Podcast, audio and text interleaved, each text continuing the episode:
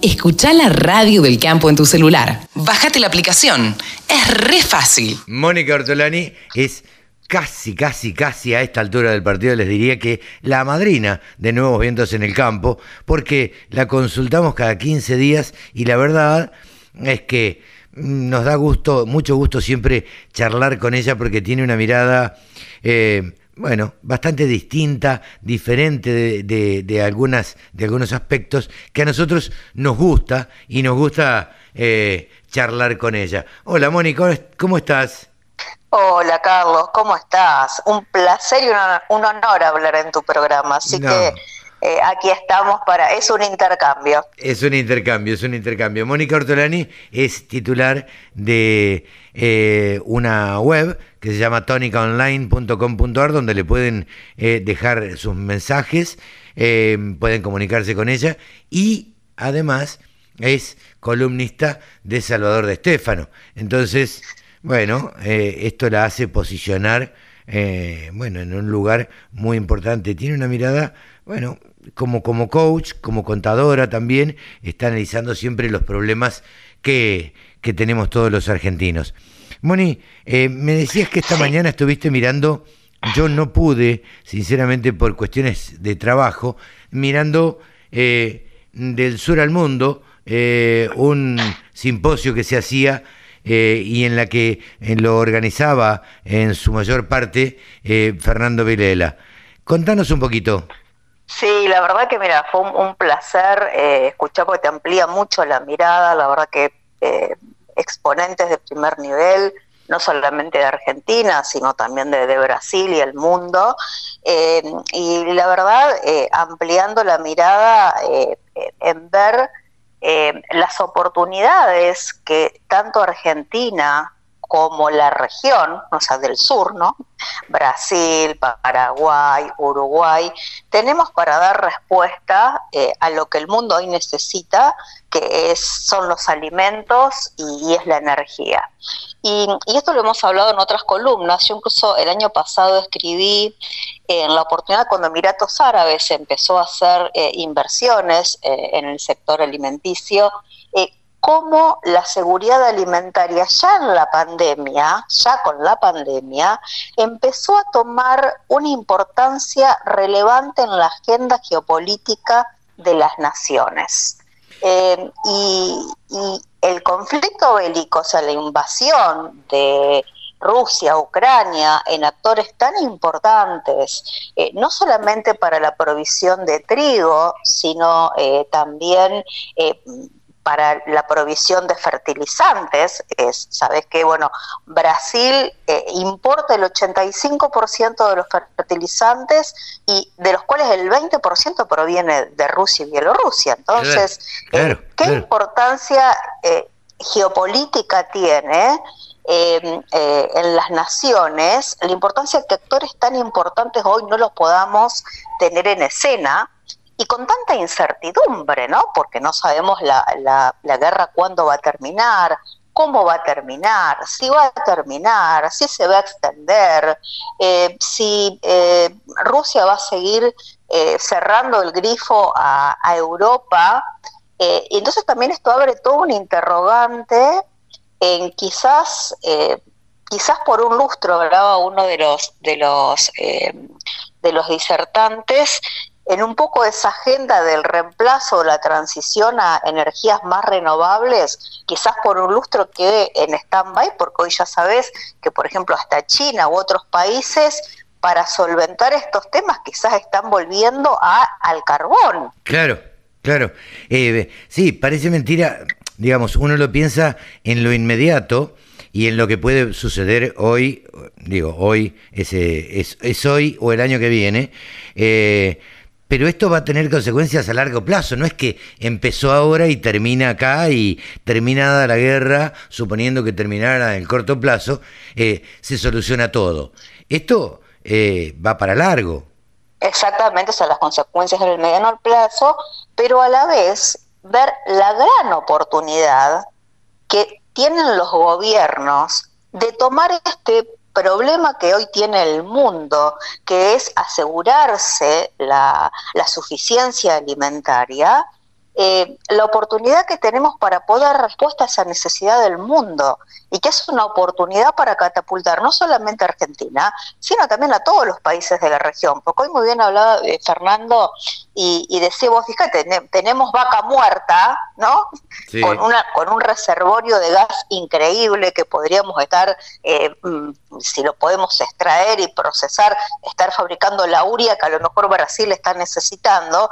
Brasil no tiene el recurso, pero puede tener los fondos. Entonces, ¿cómo si los, los países los gobiernos de los países empiezan a trabajar en una agenda estratégica común, podemos avanzar en el desarrollo de toda la región. Entonces, bueno, es una mirada geopolítica más amplia, muy interesante, eh, que es para, digamos, desgranarla y escucharla con, con más atención.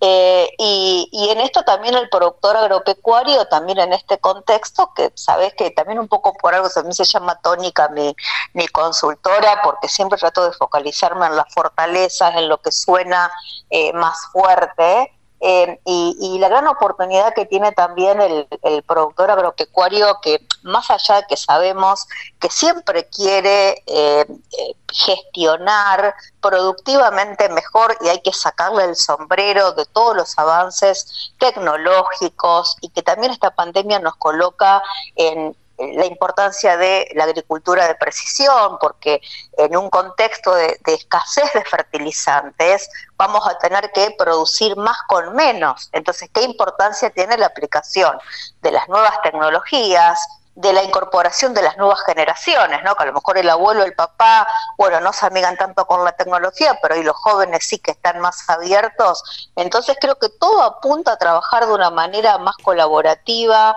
eh, más, eh, más integrada y también a gestionar mejor la comercialización, que es lo que siempre hablamos en estas columnas.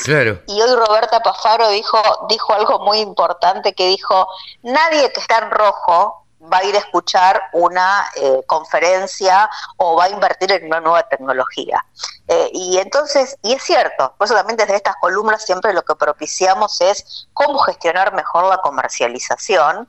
Eh, en mi última columna que escribí hace 15 días, bueno, a río revuelto a salir a pescar, todavía siguen siendo muy buenos los precios a pesar de la caída que hubo esta semana que el lunes, que hubo una caída grande en soja, eh, y cuando yo saco la cuenta, eh, pensando en la cantidad de toneladas que, hay todavía sin fijar precio, eh, pensá que hay 8, 8 millones 8,4 millones de toneladas de soja vendidas sin fijar precio y 8 de maíz. Ah, y, eso me daba, eh, y eso me daba, con la caída de precio que había, con la caída de precio, me daba que era el equivalente a 190 cosechadoras.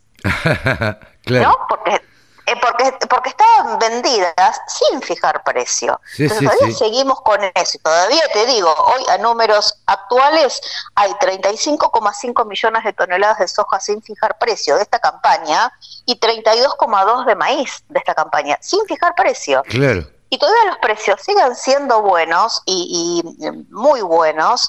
Eh, y igual con esto de seguir siempre, yo siempre digo que no decidan con la foto de la última campaña, siempre replicando la misma receta. Yo creo que esta es una campaña para mirar con ciertos ojos, endeudarse por conveniencia, porque guay que si ven, si vos lo miras así por arriba, sí, tasa del 45, 40, con una inflación o una devaluación del 60 es pan comido, pero cuidado que a la próxima cosecha los valores en dólares que tenés son bastante más bajos. Claro, sí, sí, sí. Hay que, mirar, hay que mirar el futuro también. hay que mirar el futuro. Entonces, exactamente, entonces digo, yo siempre digo, la cuenta que tienen que hacer es cuántas toneladas necesitan para o comprar la maquinaria o comprar los insumos. Entonces, bueno, me acuerdo hace dos meses atrás cuando yo le decía a un productor, mira, te conviene hacerlo con disponible, si todavía tenés, tenés bastante. Claro, y si tenés... te miran con ojo y dicen, pero ¿cómo? Pero ¿cómo si me convenía endeudarme? Y bueno, mira, ahora en este contexto te convenía más hacerlo disponible. Eh, y ahora, bueno, hay que mirar muy bien los números cuando te hacen las propuestas económicas, eh, más que todo cuando compran maquinaria, tienen que leer muy bien la letra chica. Me ha pasado que productores que Y pero no, la tasa en dólares eh, es a tasa cero. Sí, a cero en dólares. Claro. Vos también tenés que estar mirando la tasa de devaluación, que si está el 60, en dólares no, pero vas a la tasa en realidad en pesos a hoy eh, está el, el 60. Entonces, bueno, eh, hay que mirar bien, leer la letra chica de las condiciones. Eh, así que bueno, eh, como siempre desde estas columnas tratamos de que siempre le quede más dinero en el bolsillo al productor y, y, que, bueno, viste, a veces porque querer acertarle al máximo de precio termina paralizado no haciendo nada. Sí, claro. Creo que es mejor ir haciendo, eh, como siempre lo hablamos, tener un buen promedio entre la campaña e intercampañas. Porque claro. sabemos que hay campañas que te van muy bien, campañas que te van más o menos, campañas que tenés precios altos. Bueno, esta es una campaña con buenos precios. Sin duda. Eh, así que, que, bueno. Sin duda. Eh, y, y, Ahora, ¿vos le recomendás más- ahora al Sí, productor sí. Moni, vos le recomendás endeudarse? Mira, tiene, hay que mirar muy bien la tasa y también depende mucho, por eso que tienen que trabajar mucho con los flujos financieros. Yo lo que hablo, el endeudarse por necesidad, bárbaro, si es que vos no tenés, no te va a quedar otra que endeudarte y si vos me decís, y bueno, trata de buscar financiamiento en pesos porque la devaluación no sabes cuándo va a llegar. Está, y vos tenés un activo dolarizado. También, por ahí si haces ganadería o si tenés eh, tambo, eh, bueno, tú está en pesos, con lo cual, eh, digamos, es mejor endeudarte en pesos que en dólares. Eh, ahora, si es por conveniencia, eh, di- por- conveniencia, o sea, mirando las tasas, tenés que mirar eh, también muy bien tu, tu flujo de fondos y no es para embarcarte a endeudarte así de cabeza como fue el año pasado Claro, claro, claro. o, u otros años que convenía endeudarse. Ahora hay que mirarlo bien porque también depende si vos tenés eh, capacidad de almacenamiento o no, porque muchas veces cuando vos les tenés que restar los costos de almacenamiento no te conviene, porque tenés un diferencial muy bajo. Claro, claro. Eh, y, y bueno, así que hay que mirar muy bien, eh, cada situación es muy particular. Y hacer Eh, bueno, los me números contactar, y hacer los números muy finitos. Afinar el lápiz no está tan eh, tan claro como otros años el tema de endeudarte por conveniencia. ¿eh? O sea, Claro. hay que mirar muy bien los números. Atención con lo que Y dice mirar Mónica. flujo de fondos. Claro, atención con lo que dice Mónica Ortolani. Hay que saber endeudarse también, ¿no? Exactamente. O sea, te conviene endeudarte siempre y cuando la, la tasa del valor futuro de tu activo supere a tu tasa de financiamiento. Y hoy eh, está para mirarlo. Claro. porque tenés muy muy buenos precios actuales. Eh. Así que bueno, como todo es un promedio, yo sí digo, no, no, no hay que seguir una sola eh, Fórmula. Para, para muy arriesgado, ¿no? De seguir un- una sola fórmula. Pero cada campaña, yo digo, eh, es, eh, es diferente y no hay que mirar por el espejo retrovisor según la foto de la última. Cada campaña tenés que aplicar generalmente una estrategia distinta. Y hoy tenemos mucha incertidumbre, así que y volatilidad. Sí. Eh, eh, pero aún siendo, a pesar del, del aumento en los insumos, los fertilizantes, sabes que hemos hablado muchísimo este tema, hay infinidad de columnas en mi página que desde el año pasado vengo eh, bregando, eh, la situación de los precios sigue siendo buena y pensar que esta es una campaña donde podés capitalizar rentabilidad eh, porque quizás los insumos los compraste más baratos. Claro. ¿tá? Y ahora cuando tenés que comprar para la nueva campaña vas a tener los insumos más caros. Ya tenés los insumos más caros. Sí, claro, Si aún claro. no los compraste. Entonces, y ser muy efectivos en la aplicación. O sea que eh, mm, tienen que consultar a su ingeniero agrónomo, también consultar a su contador por la gran presión fiscal que, que tenemos. Entonces, como siempre les digo, eh, integren la mirada productiva, la impositiva y la financiera. Moni, como siempre, muchísimas gracias. Gracias a vos, Carlos. Un abrazo para todos. Un abrazo grande. Mónica Ortolani, coach, contadora y titular de tónicaonline.com.ar. La Radio del Campo. www.laradiodelcampo.com